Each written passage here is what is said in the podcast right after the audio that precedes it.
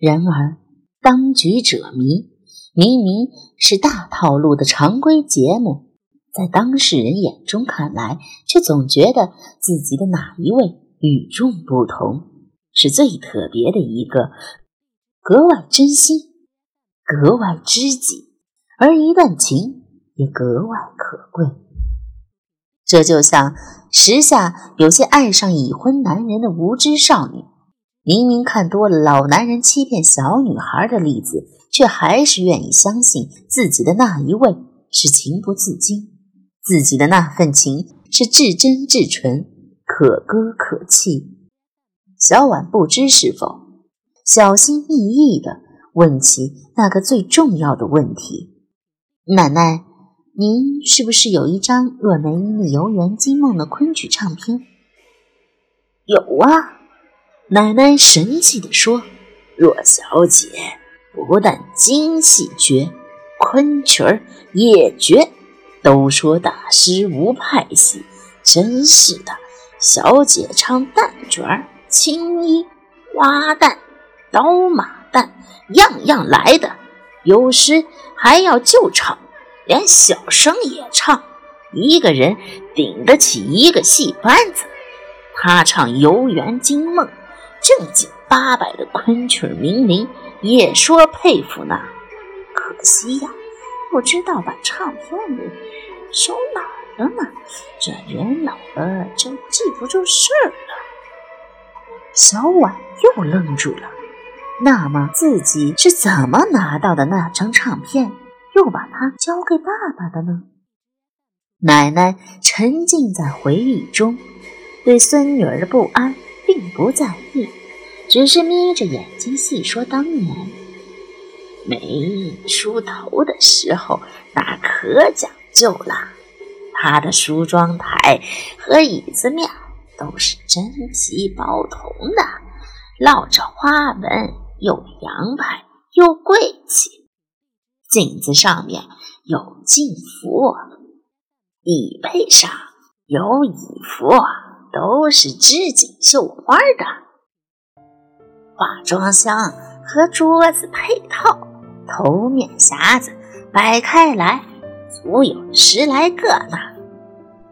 哪个匣子里放着哪些个头面，都是有讲究的，从来错不得。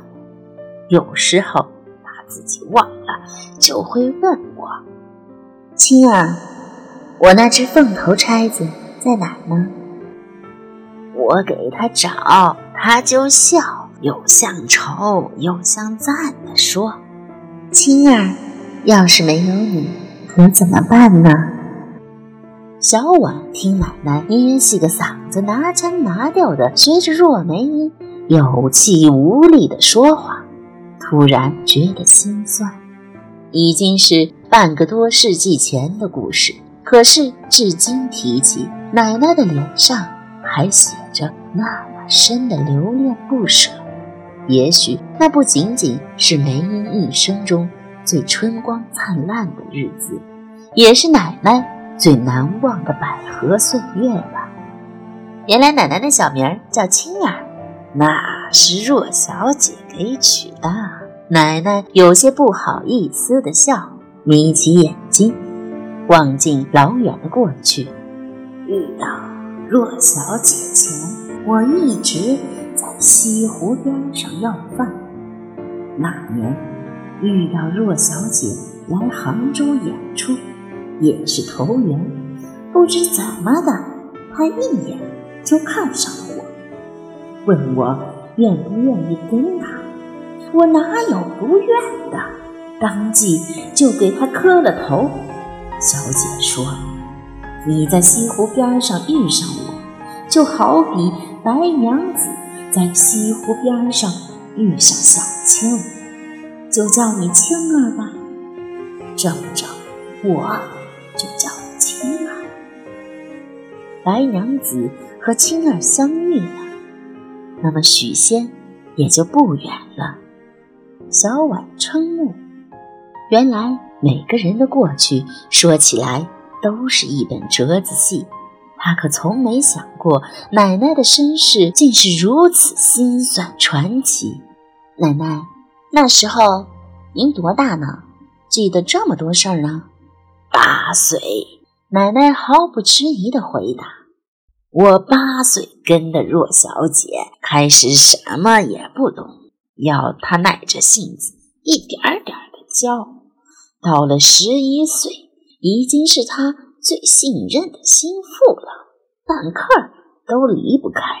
他开始什么事儿都同我商量，拿我当大人一样，有时候也说些。”知己的话，可是每次出堂会，又把我当小孩子，记着带吃的玩的回来给我。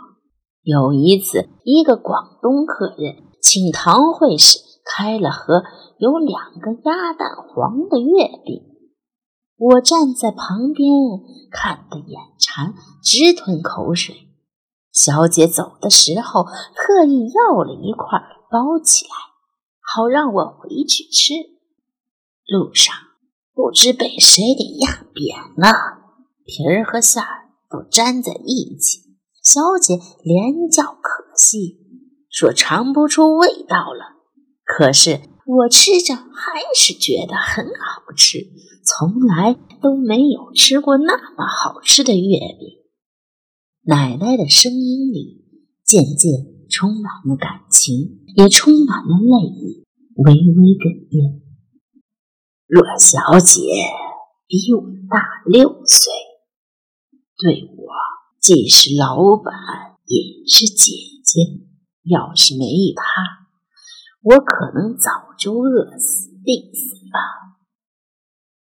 小婉暗暗计算着，若梅英如果活在今天，该有高寿几何？一边问：“您还记得那是哪一年吗？”“那可说不准了，只记得那时北京城刚刚通火车，从城墙里穿进来，一直通到前门下。那是我第一次坐火车，甭提多高兴了。为了通车。”城墙开了缺口，很多人半夜里偷着挖城砖。城砖是好东西呢，放在屋里可以镇邪降妖的。取土之后得九翻九晒，去霸气要三年的功夫才成。小婉见奶奶扯得远了，忙拉回来。您若是若梅英的包衣，知不知道那套倩女离魂的戏衣是谁设计的呀？还能是谁呀？若小姐自己呗。小姐可能干了，又会描画，又会绣样，自己画了尺寸花样，交给裁缝照做。多半衣服都是在上海那会儿做的。有个相熟的布庄，又卖料子又裁衣裳。老板姓胡，是个瘸子，坏东西。癞蛤蟆想吃天鹅肉，很追过小姐一阵子嘛。别提小姐有多烦他。他们那个布庄啊，挂着两盏红灯笼，上面倒贴着个福字，被雨淋的半白。小姐老是说。那两个福字倒贴的像膏药呢。当时追求梅英的人很多吗？多多的不得了。所以小姐不但是戏装的行头多，跳舞的裙子也最多。每天下了戏，不是吃夜宵，就是去跳舞。小姐舞跳的顶好，穿一尺来高的鞋子。缎子面玻璃跟大蓬裙子，一转身，裙面半米多宽。跳完舞就去惠福楼吃蟹，惠福楼的蟹八毛钱一只，用金托盘盛着。哎，您怎么会记得这么清楚？小婉奇怪地问。奶奶不以为然地答。我常常回忆这些个事儿。小婉不说话了，记忆太多次的往事，就像是被擦拭了太多次的桌面一样，不会更亮，只会更旧。一尺多高的鞋子，半米多宽的裙摆，金托盘盛着的信。他并不相信奶奶说的一切，可是不敢表现出来，只做出恭敬的样子，继续聆听。奶奶又说：“若小姐的车子是……”这一次，小婉忍不住打断了：“哎呀！”